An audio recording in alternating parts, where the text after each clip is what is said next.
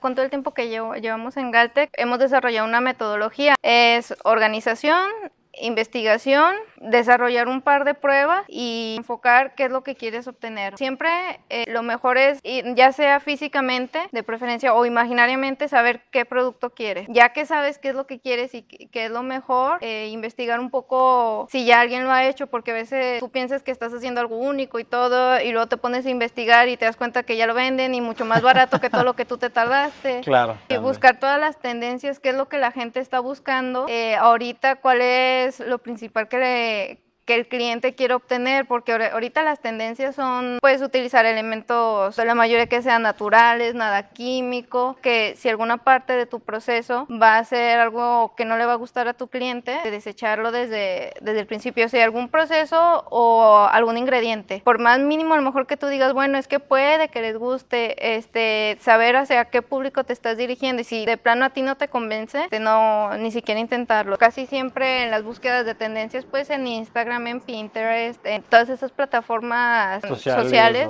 Nosotros lo que hacemos después, ver qué ingredientes le queremos poner a nuestro producto y en realidad qué beneficio te están dando. Después de eso, hacer una lista de los ingredientes que tú puedes hacer y los beneficios que te ofrece cada ingrediente para saber si hay algún ingrediente que pueda suplir por alguno que te va a dar algún mayor beneficio. Ok, ok. Para saber... Entonces, o sea, quieren tener los, los primeros pasos serían como detectar o alguna necesidad o alguna tendencia. Sí, el primero es buscar tendencias.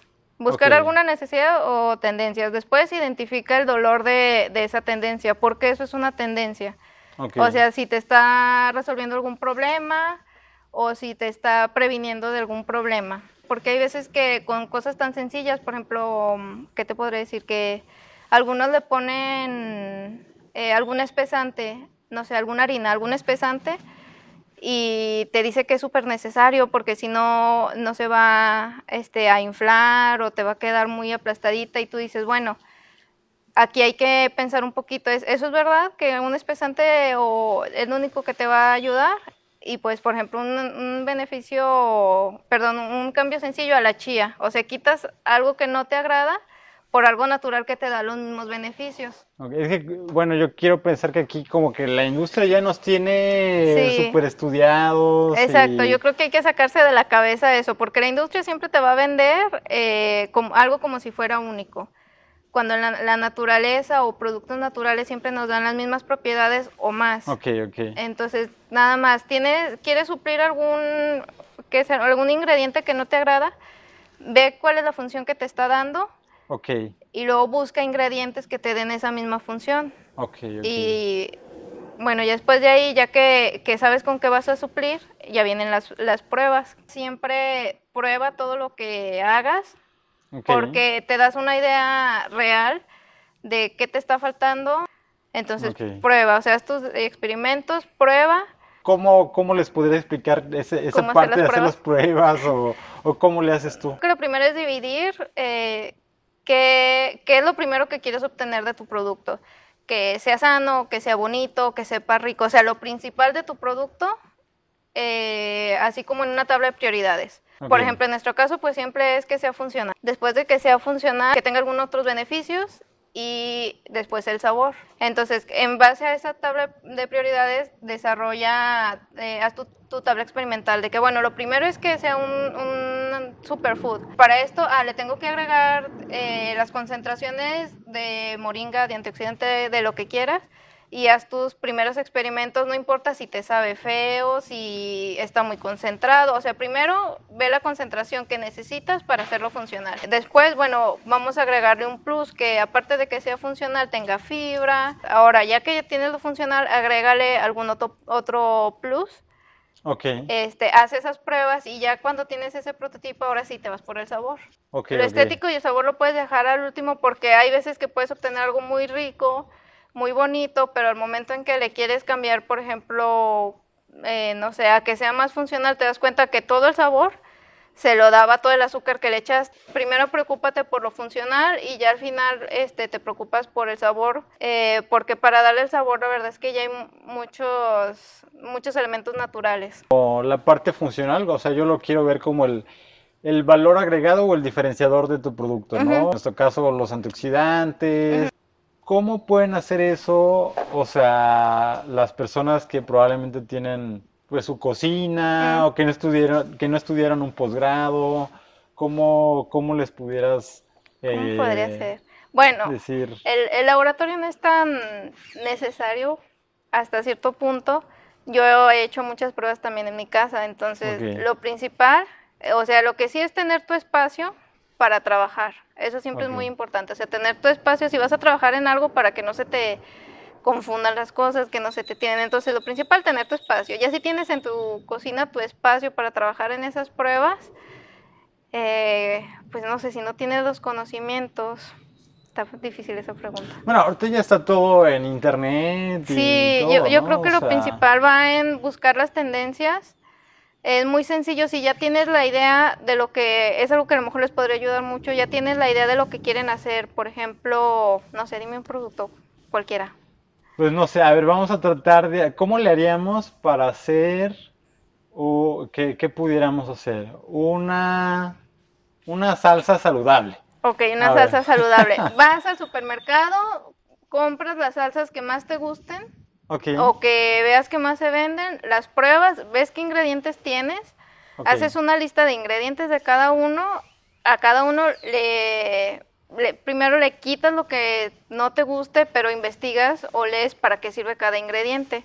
ok. Eso lo puedes hacer desde tu en- casa, en sí, internet en internet puedes buscar, aunque sean nombres que tal vez se vean muy, muy difíciles, cópialos directo, ahí te dice cuál es la función y si no encuentras la función, pon el, el nombre, por ejemplo, dextrosa en alimentos. ¿Cuál es la función de la dextrosa en los alimentos? Así de sencillo te va a decir, ah, sirve para esponjar, sirve para que dure más, sirve para que le dé color, sirve, te va a decir internet para qué sirve. Ok, ok. Y ya puedes volver a poner en el buscador, este, ¿qué, qué ingrediente natural me ayuda a que mm, mi, Esponje a que o esponje o a que mi o- salsa sea más espesa? Y ya, Ok. ahí te va a lanzar un- unas opciones, te va a lanzar y también puedes buscar recetas para hacer salsas saludables. Te va a lanzar unas opciones, no se trata que agarres la primera receta y lo dupliques o hagas lo mismo, no, se trata que leas varias y veas lo bueno de cada una, de cada receta, compres esos ingredientes Ok, ok. y luego ya hagas tus pruebas. Y como, o, a- vamos a- o sea, aterrizándolo a esta metodología, sea, una salsa funcional, vamos a hacer una salsa funcional, ¿qué le Mm. pondrías a esa salsa funcional? O sea, ¿cuál sería el valor agregado ahí? O ese ingrediente. Pues en primero quitarle todo lo que es eh, el espesante. Los espesantes siempre son muy malos. Entonces yo me iría directo a quitar los espesantes y grasas. pero ese, ese valor agregado de, que de la salsa, que Eh, esta salsa es de para, este, Ay, pues, gente salsa, o- bueno, por ejemplo, salsa de chía eh, Ah, con pues, eh, prebióticos. ¿Y qué te puedo decir? Y, O sea, porque la chía te va a dar como que lo espesante, pero aparte Sí. la chía tiene omega 3, Ujú, ¿no? Entonces puede ser una salsa rica en omega 3. ujú.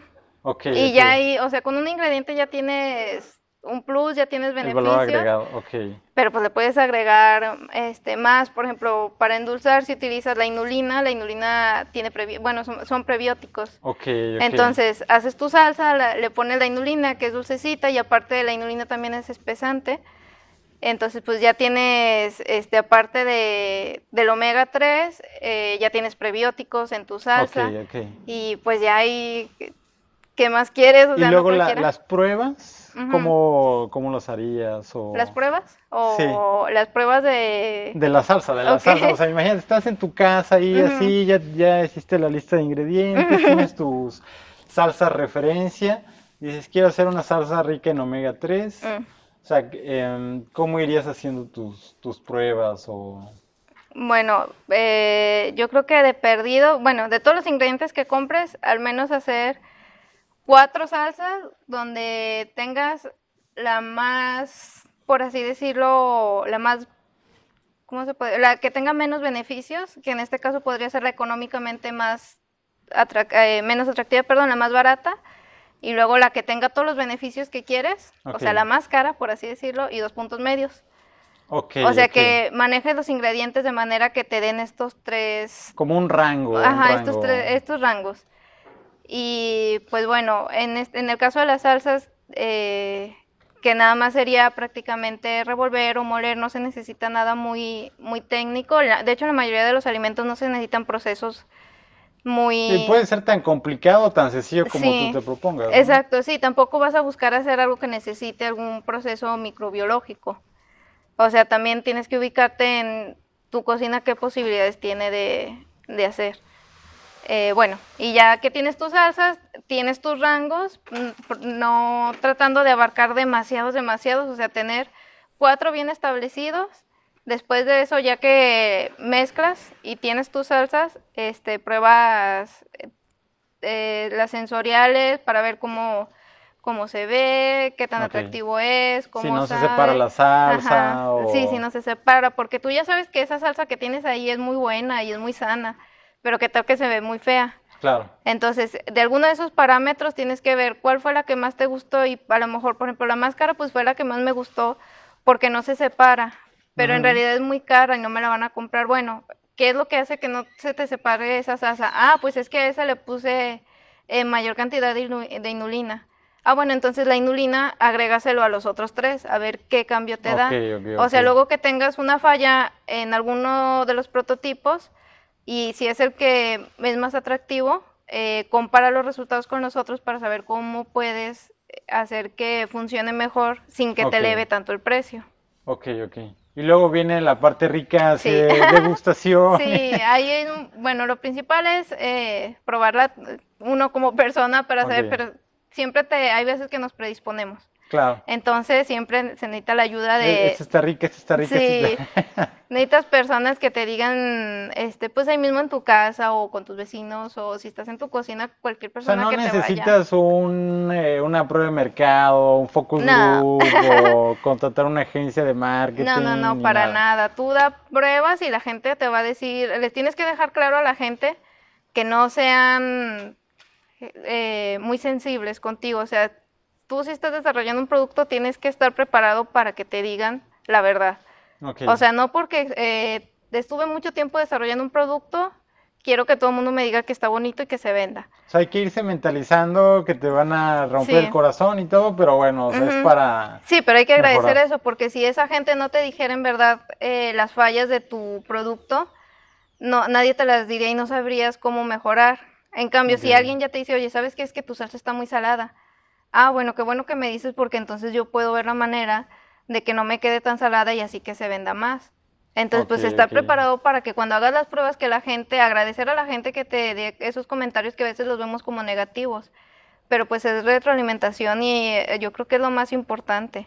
Ok, ok. Este, saber aceptar eh, la retroalimentación de, de las personas y tomarlo siempre de manera positiva, de que bueno, a la mayoría no le gustó, este, voy a ver qué puedo hacer para que les, les guste y hacer las pruebas que sean eh, necesarias para que esté convencida las, las personas de, del sabor. Okay. Y si, por ejemplo, te dicen, ¿sabes qué? Me gusta tu salsa, es muy sana y todo, pero pues a mí se me hace que no tiene mucho sabor.